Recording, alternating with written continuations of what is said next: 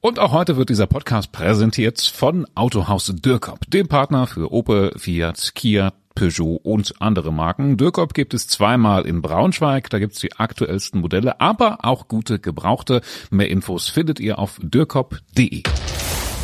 Hi zu 5x5 am Donnerstag, eurem Nachrichtenpodcast der Braunschweiger Zeitung. Hier sind Celine und Christina und uns äh, ganz still und leise gegenüber sitzt auch noch Lars Rücker aus der Sportredaktion, der wartet noch quasi auf seinen Auftritt gleich, ähm, denn das sind die Themen heute. Genau, jetzt ist es ganz offiziell. Eintracht hat Daniel Scherning in einer Pressekonferenz vorgestellt und das sagt unsere Sportredaktion dazu. Außerdem reden wir darüber, dass die Stadt für mehr Sicherheit im Klinikum Braunschweig zahlen. Hätte man mich vor so ein paar Jahren gefragt, ich hätte, glaube ich, nicht auf Anhieb gesagt, dass ein Krankenhaus unbedingt der Ort ist, an dem man ganz, ganz dringend einen Sicherheitsdienst braucht. Ehrlich gesagt, die Zeiten haben sich ziemlich geändert. Es gibt diesen Sicherheitsdienst natürlich schon in den verschiedenen Kliniken bei uns in der Region. Aber das ist das, was wir feststellen oder was die Kliniken sagen. Das reicht so, wie es ist, nicht aus. Im Braunschweig zum Beispiel, da ist der Sicherheitsdienst nur am Wochenende im Einsatz und wir haben ja letztens schon darüber berichtet. Ich glaube, das müsste so Ende August gewesen sein. Da ist ein Arzt in einem Braunschweiger Krankenhaus von einem Vater angegriffen worden. Vermutlich, also 100% wissen tun wir es nicht, aber damals war der O-Ton, sein Sohn ist nicht schnell genug drangekommen. Der war nicht schwer verletzt, aber irgendwie ging es dem Vater nicht schnell genug.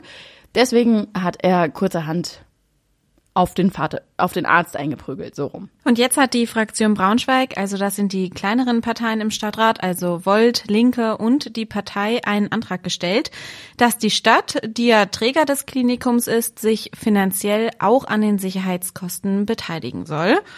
Ja, es gibt da ja so einen Sicherheitsdienst, aber halt eben nur am Wochenende. Und so traurig das ist, das reicht wohl einfach nicht mehr aus. Während Corona waren die Eingänge ja ständig bewacht, jetzt aber halt nicht mehr, denn das Ganze ist natürlich auch ein Kostenfaktor.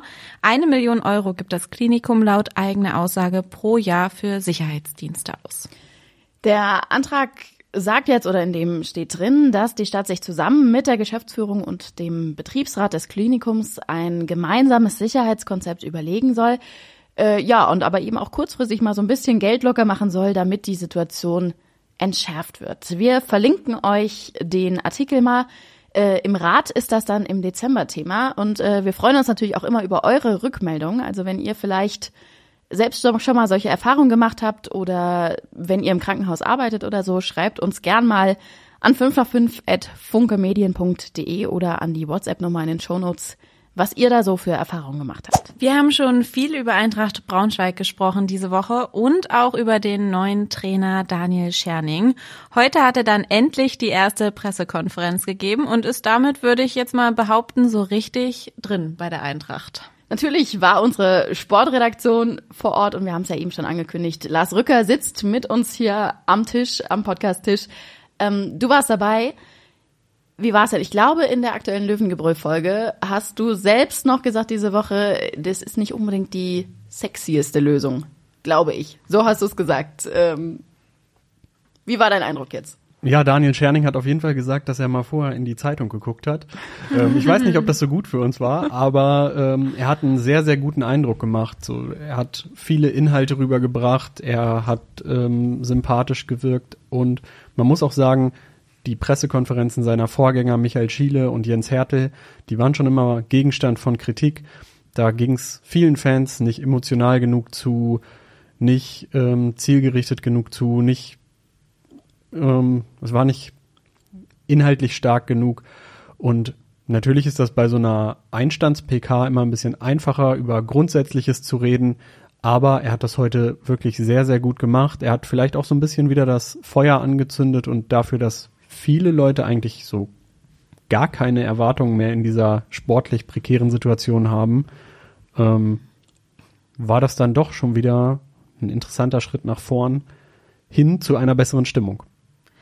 Jetzt geht's ja am Samstag äh, direkt gegen den Ex-Club vom neuen Trainer. Jetzt ist alles neu. Meinst du, das wird was? Boah, das ist ganz schwierig einzuschätzen, weil wir noch keine Trainingseinheit gesehen haben. Aber manchmal wirkt ja so ein Trainerwechsel Wunder. Es ist eine neue Ansprache. Es ist eine neue fußballerische Idee. man kann den ein oder anderen Spieler vielleicht auch dann aus diesem Tal holen, indem man ihm einfach gut zuredet, indem man ihm eine neue, wichtigere Aufgabe gibt. Und ich denke mal, in der kurzen Zeit ist es, sind es die einzigen Mittel, die dem Trainer bleiben, um dann wirklich für einen Erfolg zu sorgen. Aber ich kann mir schon vorstellen, dass es klappt und es muss auch klappen, weil sonst sieht's noch düsterer aus, als es eh schon aussieht. Wer sich alle Einschätzungen rund um die Eintracht-Personalien und das bevorstehende Spiel am Samstag nochmal in voller Ausführlichkeit anhören kann, große Empfehlung, hört mal rein in unseren Podcast Löwengebrüll, den äh, gibt's auf allen Plattformen, wo ihr Podcasts findet und dieses Mal zum allerersten Mal auch in voller Länge in Bild und Ton auf YouTube. Da auf jeden Fall mal reinschauen, lohnt sich. Genau. Eintracht Braunschweig hat beim richtigen Derby Derby ja jetzt am Wochenende verloren.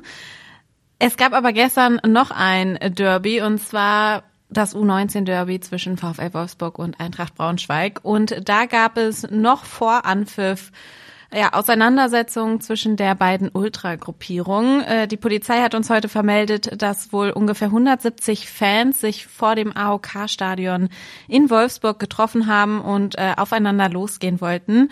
Die Polizei äh, konnte mit ähm, ja mit so einer Polizeikette und dann tatsächlich später ähm, nach mehreren Androhungen mit Schlagstöcken und äh, Reizgas ähm, ja größeres verhindern. Den Artikel, den verlinken wir euch auch nochmal in den Show Notes. Damit sind wir fast schon am Ende heute schnelle Runde. Wir haben zum Abschluss aber noch einen kleinen Tipp für heute Abend. Es ist zwar noch nicht ganz Wochenende, also erst Donnerstag. Normalerweise machen wir das ja meist freitags, aber diese Woche ist ja irgendwie eh so ein bisschen Ausnahmezustand, denn es ist ja schon die ganze Woche Filmfest in Braunschweig.